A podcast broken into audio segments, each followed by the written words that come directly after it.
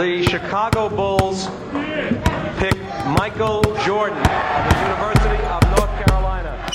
Le 5 majeur, votre rendez-vous basket. Il retourne l'animal. Oh c'est C'est Animé par David et Florian.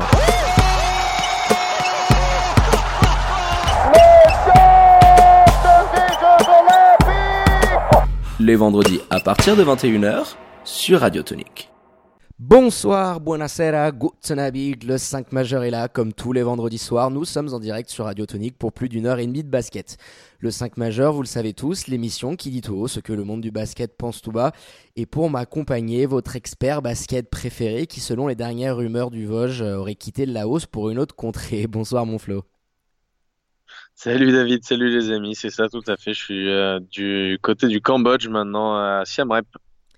Tu nous fais ton, ton globe trotteur habituel. Euh, chers auditeurs, chères auditrices, hein, pour nous écouter, vous en avez l'habitude, le direct sur radiotonique.ch, l'appli officielle de la radio sur Android ou alors sur vos box internet, ou bien en replay sur SoundCloud et Apple Podcast. Avant votre page, welcome to the NBA spécial Kobe Bryant ce soir. On revient sur l'actu Swiss Basket avec la 16e journée de Helena, en commençant par un point sur les résultats du week-end dernier, et on reviendra bien sûr en détail sur bon nombre de ces confrontations. Tout à fait. Et donc, euh, c'est Boncourt qui ouvrait le bal et qui s'est imposé non sans mal, 116 à 99 face à Pouilly-Lausanne, porté par un Xavier Ford en mode euh, MVP of the Week. Vous avez pu le voir sur nos réseaux. 41 points et 11 rebonds pour l'Américain qui a sorti un match énorme. Du côté de Lucerne, Suisse centrale rendait les armes avec honneur face à Fribourg Olympique en s'inclinant 79 à 95. Quatrième succès en six matchs pour le Promugnonnais qui s'est imposé aux galeries du rivage face à une équipe de Vevey décimée. Et en même temps était censé se dérouler le choc de cette journée entre l'Union, Neuchâtel et Montais. Euh, mais ce choc a très vite tourné court avec la victoire facile de l'Union 73 à 55. Spinelli Massagno avec un dernier quart de folie a remporté le derby tessinois face à Lugano. Après un match de traînard, hein, comme on les aime, Marco Mliadian a fini en double-double avec 23 points et 10 rebonds, a souligné la perf de Pape Badji qui nous sort un gros double-double, 21 points et 20 rebonds. Dernière rencontre de cette 16e journée avec l'écrasante victoire des Lions de Genève 89 à 47 face à Star Wings Basket au pommier. On passe au classement, Florian, avec comme d'habitude un Fribourg Olympique qui caracole en tête avec un bilan de 15 victoires pour une seule petite défaite, talonné par l'Union Neuchâtel et les Lions de Genève sur les deux autres marches du podium. Massagnon profite de la défaite de monter pour prendre seul la quatrième place au classement devant les Chablaisiens. En milieu de tableau, on retrouve Boncourt et Vevey avec 6 victoires pardon, au compteur, mais un match en moins pour les Veveysans. Le peloton en lutte pour la huitième place qualificative, hein, qui est constitué de Lugano, puis Lausanne et Star Wings, voit revenir à sa hauteur le bébé Seignon, avec un bilan pour ses équipes de 5 victoires pour 11 petites défaites au compteur. Et on ferme la marche par notre lanterne rouge préférée, les Lucernois de Suisse centrale. Bon dernier avec deux petites victoires, ils bougent pas d'où ils sont? Il est maintenant l'heure de passer au débrief et on attaque par la victoire des Lions de Genève au pommier devant Star Wings Basket. Euh, j'ai eu la chance de vous commenter cette rencontre dimanche dernier au micro de Radio Tonique. Et pas de surprise, hein, Florian, avec cette victoire très facile des Genevois. C'est ça, on commençait, euh, ils ont commencé avec un 5 euh, Zin, Addison, Humphrey, Dubai, Seic pour la, pour la troisième fois en quatre matchs. 5 que j'aime beaucoup, que j'ai trouvé très efficace en début de match. Alors après, on peut quand même, euh, et on est obligé de le faire, souligner la, faiblesse extrême de cette équipe de, Star Wings.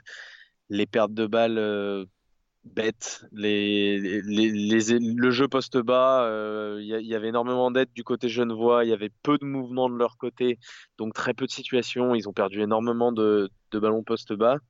27 pertes de balles, hein, je, je, te 27, 27 pertes de balles, c'est le record en Helena. Enfin, on était déjà un un niveau assez incroyable, euh, ne serait-ce qu'avant la mi-temps. Donc nous, commentaires, entre ça, les marchés, euh, les, passes qui finissent dans les tribunes, on a eu le droit euh, par moment à du très très beau garbage time côté Star Wings. C'est ça, les, marchés, j'allais y venir justement. Il y, a des, il y en a quatre dans le premier quart-temps. Il y a dans cette équipe beaucoup de joueurs qui sont pas ambidextres. À ce niveau-là, sur pick and roll, c'est très compliqué de pas avoir les deux, les deux mains. Et euh, il y en a même qui sont très maladroits avec leurs mauvaises mains. Il y en a même qui sont très maladroits avec leurs bonnes mains. Hein. Tout court. mais, euh, mais donc voilà, il y a, y a une énorme faiblesse euh, chez cette équipe-là. Pour moi, c'est l'équipe la, la plus faible de Helena. Alors, dans ce qu'on voit dans le jeu, parce qu'évidemment, en termes de bilan, on l'a dit, ils sont pas bons, derniers. On a assez parlé de notre lanterne rouge. Mais voilà, je trouve qu'il y a très peu de choses à en tirer de positives pour cette équipe de Star Wings. Ça contraste énormément avec les Lions, hein, qui est notamment, euh, notamment sur le jeu poste bas où on a énormément servi Markel Humphrey. Tu l'avais justement dit au commentaire il y a deux matchs, il me semble, le dernier match à domicile, que c'était quelque chose qu'on utilisait beaucoup et eh ben le, Humphrey servi poste bas et puis un screen de un écran pardon de, de Seichu Couture sur un, tireur élite comme Addison ou Zin, c'est un schéma qu'on a énormément vu. Euh, des coupes sur Arnaud aussi euh, qui a fait un très bon match, on, l'a beaucoup vu aussi. Des coupes, sur, Jonathan Dubas. Et voilà, ça passait énormément par Michael, Markel Humphrey, pardon, je sais plus à combien d'assists il termine, je l'ai 4 assists, mais il aurait pu clairement euh, terminer à plus. Euh, si, ses, si ses coéquipiers avaient été plus adroits. Ouais, il a donné pas mal de euh, ballons même euh, en, termes d'assists. ouais, celui qui finit avec le plus d'assists, c'est Ryan Kelly, qui finit avec 5 et qui, dans, dans, ce que tu viens de dire, hein, dans cette dans cette nouvelle philosophie de jeu avec beaucoup plus de mouvements. Hein. il nous le disait Amnan Chuck euh, lors d'interviews précédentes. Euh, c'est assumé hein, ce volume de turnover qui était assez élevé du côté des Lions. On était euh, de moyenne entre 13 et 14 sur les 4-5 derniers matchs. mais c'était assumé parce que tu avais un différentiel avec tes assists qui était très énorme. Là, clairement, on a maintenu le niveau collectif. On fait, les Lions font 25 assists. Mais en termes de, de, perte de balles, on est descendu sur les 10. Donc voilà, ils ont mieux traité le ballon, mais il a toujours aussi bien, euh, aussi bien bougé. Euh, comme tu le disais, euh, je te le disais, Rajon Kelly, il a 5, 5 à 6. Markel, il en fait 4 également. Ça a tourné. Mickey Maruoto aussi a, eu des belles actions. Joe Duba, donc le jeu up-tempo que prend là il a fait bien. Il prend clairement. John Kelly, pour, euh, pour revenir à lui, dans ce cadre-là, il a fait du bien. Euh, ça permet, en fait, on a deux joueurs qui sont très doués euh, sur pick and roll, et notamment, euh, Coach Chuck, je vois, je, je vois ce système à, plusieurs reprises, ce qu'on appelle le double screen, où le, le ball handler, le, le, la personne qui a le ballon, le meneur, reçoit deux écrans consécutifs et ensuite un des deux joueurs s'écarte au large, ce qui amène de l'aide dans la raquette, lui s'écarte au large pour envoyer euh, pour envoyer un, tir à trois points. Ça c'est un système qu'on voit énormément. Euh, si ça marche pas ensuite au large, il y a une feinte, une attaque de cercle ou éventuellement on repasse poste bas. Et c'est un système qu'on voit beaucoup sous différentes variantes. C'est son euh, fil rouge tout le long du match. Et dans ce cadre-là, ça fait du bien d'avoir un meneur comme John Kelly qui est quand même à l'organisation un meneur élite de, de, championnat, en tout cas bien plus performant que ne l'était euh, Derek Colter. Et ça permet à Marquis Addison d'un peu moins endosser ce rôle sur ces systèmes-là en particulier et de nous, de nous offrir une deuxième option euh, extérieure pour shooter entre Marquis Addison. Alors il y a Markel Humphrey aussi qui peut le faire de temps en temps, mais on a surtout deux joueurs élites, Marquis Addison et Robert Zinn, et de temps en temps euh, Mickey Maruto quand il est un bon, dans un bon jour. Donc c'est une très bonne chose euh, dans le cadre de ce système-là qui a l'air d'être euh, quand même une option préférentielle pour Coach Chuck. Je sais pas ce que tu en penses. Non, on l'a vu pas mal même avec Robert Zinn hein, qui, qui, le prend souvent, hein, ce, ce, double screen comme tu dis sur sa main droite qui peut rentrer derrière. Tout à fait. Alors on, on, aimerait voir justement un peu plus de mouvement, c'est ce qu'on avait demandé à Coach Chuck pourquoi voilà, on, attendait peut-être, euh, si on regarde beaucoup de NBA, Florian, et, ça forcément, ça nous, euh, ça nous impacte dans, notre jugement. On, on, lui avait posé cette question sur le manque d'écran, qu'on voulait voir peut-être un peu plus de coupes, etc. Et c'est vrai qu'il avait insisté là-dessus qu'avec Rajon Kelly, il y a beaucoup plus de mouvements, les joueurs euh, se démarquent plus, il y a plus de prise d'écran. Donc oui, quand, quand, tu as du déplacement, que le ballon il bouge, que tout le monde touche le ballon, il y a je crois au moins 4 ou 5 paniers pendant le match où tous les joueurs des Lions touchent le ballon sur l'action. Donc c'est très symptomatique sur le fait que le, club et l'équipe vit bien actuellement et, que Rajon Kelly était la pièce qui manquait clairement pour compléter, d'autant plus que tu récupères ton meneur backup Marine Bavcevic et, enfin Coach Chuck se retrouve avec euh, ses deux point guards, donc ces deux meneurs de jeu présents alors pas à 100% encore pour Marine Bavcevic, mais, mais il le disait, c'est euh, voilà, à partir de là, c'est vraiment la deuxième partie de saison qui peut commencer pour nous, euh, parce que c'était toujours compliqué de donner la main à Robidzin ou à Marquis Addison. Là, tu as deux patrons, tu as deux joueurs euh, différents, avec des profils différents, mais expérimentés et qui peuvent te gérer ta main. Tout dépend, tout dépend, il faut le dire aussi, quel, Robi quel Robidzin, pardon, non, quel Marine Bavcevic on, on, va avoir. Si on a le Marine Bavcevic de la première partie de saison, son utilité, elle sera pas très, euh, très, pas très impactante, j'ai envie de te dire. Oui, sur le, sur le scoring, ça on le sait, euh, Florian, on a été critique. Oh, euh, sur l'organisation aussi. Hein, oui, on a, saison, on a été critique envers, même- envers, Mar- envers Marine sur ses prestations. Alors après, on a pu voir aussi, quand il a été blessé, que même si c'est pas le joueur le plus flamboyant, Arnaud Couture nous le disait à nos micros, Coach Chuck, même euh, Matthew Williams, hein, l'assistant avec qui on a eu la- j'ai eu la chance d'é- d'échanger à la fin du match, que, Marine Bavcevic, oui, c'est pas le joueur le plus spectaculaire, mais ils ont bien vu euh, quand il était pas là et, qu'il était blessé que bah forcément la second unit elle était moins performante, on arrivait moins bien à poser le jeu, donc forcément les rotations bah, diminuent, on donne moins de temps de jeu euh, aux, aux joueurs qui étaient sur le banc parce que Marine Bavcevic arrivait à driver ça. Donc là il revient pas encore à 100% parce qu'il s'est pas fait opérer. Euh, Matthew Williams nous a dit que dans la semaine, euh, celui qui était le plus adroit, longue distance à 3 points, c'était lui et de loin. Donc il a beaucoup bossé par rapport à ça. Donc on attend de voir hein, s'il est capable de monter Affaire en à suivre. puissance. Ouais, affaire à suivre. Mais au moins voilà, les Lions récupèrent leurs deux meneurs de jeu. On va voir comment ça va se goupiller sur le Final Four parce qu'il est encore un petit peu en gestion de minutes, il a encore quelques petites douleurs, voilà, sur des bras roulés, sur certains shoots, il a du mal, sur certaines passes, il ressent encore quelques douleurs. Donc on va voir euh, par rapport à ce week-end parce que Oui, je pense que de toute manière, il sera incapable d'enchaîner euh, d'enchaîner euh, sur deux jours consécutifs. Après, pour revenir à ce que tu disais tout à l'heure au sujet des joueurs qui touchent euh, tous le ballon sur une action, en tout cas, ce que j'aime beaucoup par rapport à ce qu'on pouvait voir en, en première partie de saison, c'est que même celle où tout le monde ne touche pas le ballon, on voit cinq joueurs impliqués, que ce soit pour des écrans euh, loin, euh, loin du porteur ou écran sur porteur. On a vu à chaque fois quasiment cinq joueurs impliqués et un petit peu moins d'exploits individuels. Ça, moi, j'ai beaucoup apprécié. Et puis pour le mot de la fin, euh, j'aimerais quand même parler de de l'aspect défensif. Euh, je trouve les Lions très performants depuis quelques matchs. Je vais te laisser un petit peu euh, la parole là-dessus. Notamment, moi, je les ai trouvés impressionnants dans les switches. Alors, il y a quelques joueurs comme euh, Mickey Maroto qui ont encore un peu de mal, mais j'ai trouvé qu'il y a eu beaucoup d'intelligence et défensivement, je les sens prêts à affronter les grandes échéances qui arrivent. Bah oui, bi- bien évidemment. Il y a eu tout ce tintouin sur l'arrivée ou non d'un poste 5. Euh, finalement, l'effectif a l'air de se dessiner, puisque là, c'est la dernière journée au- aujourd'hui euh, pour effectuer des transferts. Donc, euh, sauf grand retournement de situation, l'effectif des Lions de Genève ne sera pas chamboulé d'ici la fin de saison. Donc, tu pars avec Samir Seyid sur ton poste 5, Alex Hart et, et ta pléthore de, de poste 4. Oui, c'est- c'est le revers de ta médaille, si tu veux. Tu es faible sur ton poste 5, t'as pas de très grands défenseurs, mais tu as cette capacité avec euh, bah, des postes 4 qui peuvent se relayer, du Arnaud, du Joe, du Mickey Maruoto, euh, de jouer très grand. On a vu par moments même euh, Mickey ou, et, Joe passer sur l'aile, donc on, jouait avec un 5 très très grand. Et donc la capacité défensive bah, sur pick and roll à, à pas suivre l'adversaire et d'avoir tout de suite une rotation.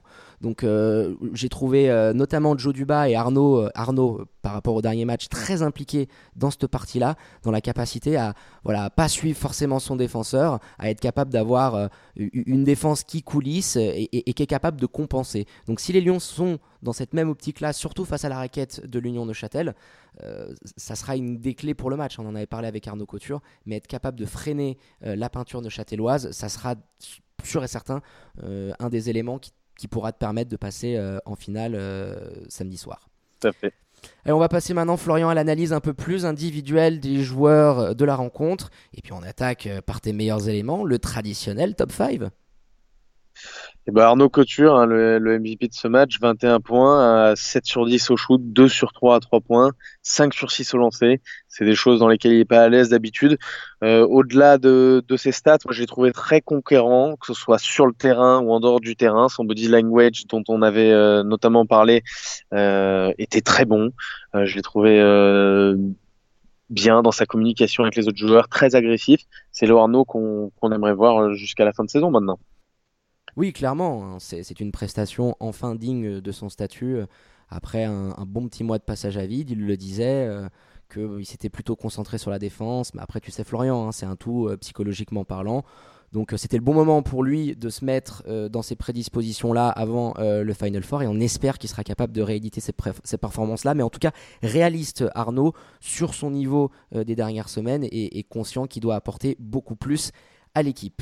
On enchaîne avec ton deuxième élément, Florian, du top 5.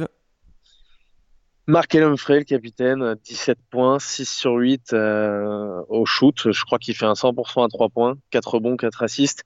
Très utile, on en a déjà parlé tout à l'heure, je vais pas m'étendre euh, plus que ça, euh, notamment sur le jeu poste bas. Très utile en dernier passeur. Alors il termine qu'à 4 assists, mais comme je l'ai dit, si ses coéquipiers avaient été un peu plus adroits, il aurait pu terminer à beaucoup plus. Très bon match du capitaine Markel Humphrey comme d'habitude, hein, une, prestation euh, comme, comme, comme, on en a l'habitude, euh, un des joueurs les plus réguliers. Et une des choses aussi que nous, a dit à un, moment donné Matthew Williams et, et, le président des Lions, Imad Fatal, c'est qu'on l'a vu beaucoup, beaucoup jouer que sur le poste d'ailier. Hein, on avait tendance, sur les derniers matchs euh, de la part du coaching staff, avec le small ball qui essayait de prôner par moment à Chuck et qui marchait pas très bien, on le voyait limite passer un peu sur, euh, sur un poste 4. Il a un avantage physique tellement conséquent sur les ailiers que quand on le voit quasiment exclusivement sur le poste 3, bah, ça fait des différences et physiquement, euh, il, en profite. Donc une prestation bah, dans la lignée de, ce qui nous habitue ces dernières semaines. On poursuit avec Joe Duba, 9.3 rebonds et 4 assists en 20 minutes seulement. Euh, je l'ai trouvé très fort défensivement. Je l'ai dit tout à l'heure sur les rotations, notamment pour gérer les switches avec Seiich et Couture. Euh, il y a des automatismes qui commencent à se créer. Euh, en transition, c'est là où moi je lui reprochais souvent d'être un peu maladroit, d'être un petit peu lent dans l'exécution. Je l'ai trouvé très rapide. Il a fait des choix simples. Il y a notamment une passe là dans le corner pour Marquis Addison, une passe en bras roulé un peu sur le côté euh, euh, que j'ai trouvé magnifique. Voilà, bon match de Joe Duba. Lui, c'est sûr, c'est clairement celui qui est en train de step up sur ces dernières semaines. Il prend de plus en plus de temps de jeu. Hein. Il est dans, une moyenne à peu près de 20. C'est un des hommes forts d'Annan Chuck qui le connaît très bien. Voilà, c'est un energizer, comme tu le disais. Défensivement, il y avait ces petites pas ces lacunes, je dirais des fois des petites absences, tu vois, comme disait, des fois les, les, fils qui se touchent un petit peu, tu perds de la concentration, il y a une petite coupe derrière toi et tu te fais avoir. Donc là-dessus, il a clairement rectifié le tir et puis voilà, euh, euh, on n'a pas assisté à ces pertes de balles et surtout à ces fautes stupides parce que Joe nous avait habitués à chaque fois à, à, se mettre en danger avec, un, avec un temps de jeu très diminué. Euh, parce qu'il se faisait attraper par la patrouille, il se retrouvait très vite avec 2-3 fautes. Là, il a été clairement. Alors attends, j'ai la feuille de match euh, devant les yeux. Euh, Joe, Joe, Joe, Joe, Joe, Joe Duba, il finit avec deux petites fautes, tu vois. Donc clairement, il y a eu un effort là-dessus. Donc ça se ressent. Quand il peut jouer la, quasiment la totalité de ses minutes, là, il en prend plus de 20. Bah, il est capable d'avoir l'impact qu'il a eu sur le terrain. Et puis tu vas nous rajouter quand même un membre, notre membre habituel du, du top 5. Marquis Addison, tout à fait. Euh, qui, qui rend les autres. Alors, sur, la, sur les stats, sur le match, euh, il n'y a pas grand chose à dire de son match, mais il rend les autres meilleurs. Il a dicté le tempo en défense. C'est toujours le premier, le défenseur le plus haut sur le terrain parce qu'il s'occupe souvent du, du gars le plus dangereux en face avec la, la balle en main. Ah bah, le pauvre Jacques euh, voilà, il, en a, fait des cauchemars hein, le soir. Ah, ah terrible, terrible. D'ailleurs, on en parlera un petit peu plus tard, mais il a, il l'a il l'a massacré. Euh, au-delà de ça, mais c'est de manière générale, ce que je l'ai déjà répété pas mal de fois, euh, je viens de m'en rendre compte, sa communication avec les autres joueurs, que j'ai euh, trouvé très bonne. Il s'impose un peu en leader, hein, Marquis Addison, et c'est une très bonne chose que Markel Humphrey ait un relais comme lui dans le vestiaire. Ah, c'est sûr, parce que sur le terrain, comme tu disais, voilà, c'est Markel Humphrey le capitaine, mais lui c'est le leader, leader défensif, euh, dans la clutchitude, euh, ses spots, il a vraiment des endroits où, il, a une adresse qui est, assez incroyable. Euh, et puis l'impact défensif, c'est entre lui et Rajon Kelly, ils ont vraiment fait une mission sur le meneur adverse. Hein, le pauvre Jack Corripen, comme tu as dit, on va en parler probablement dans, dans les flop 5. Mais un début d'année 2020 enfin en trombe, hein, clairement, pour Marquis Addison qui monte encore, encore en puissance. Et pour les Lions de Genève, de toute façon, la recette, elle est très simple. Hein. Si tu veux gagner ce week-end euh, le Final Four, tu, ne pourras le faire que si tu as un Marquis Addison euh, des grands soirs. Donc on espère qu'il sera en Cannes pour le match de samedi et de dimanche.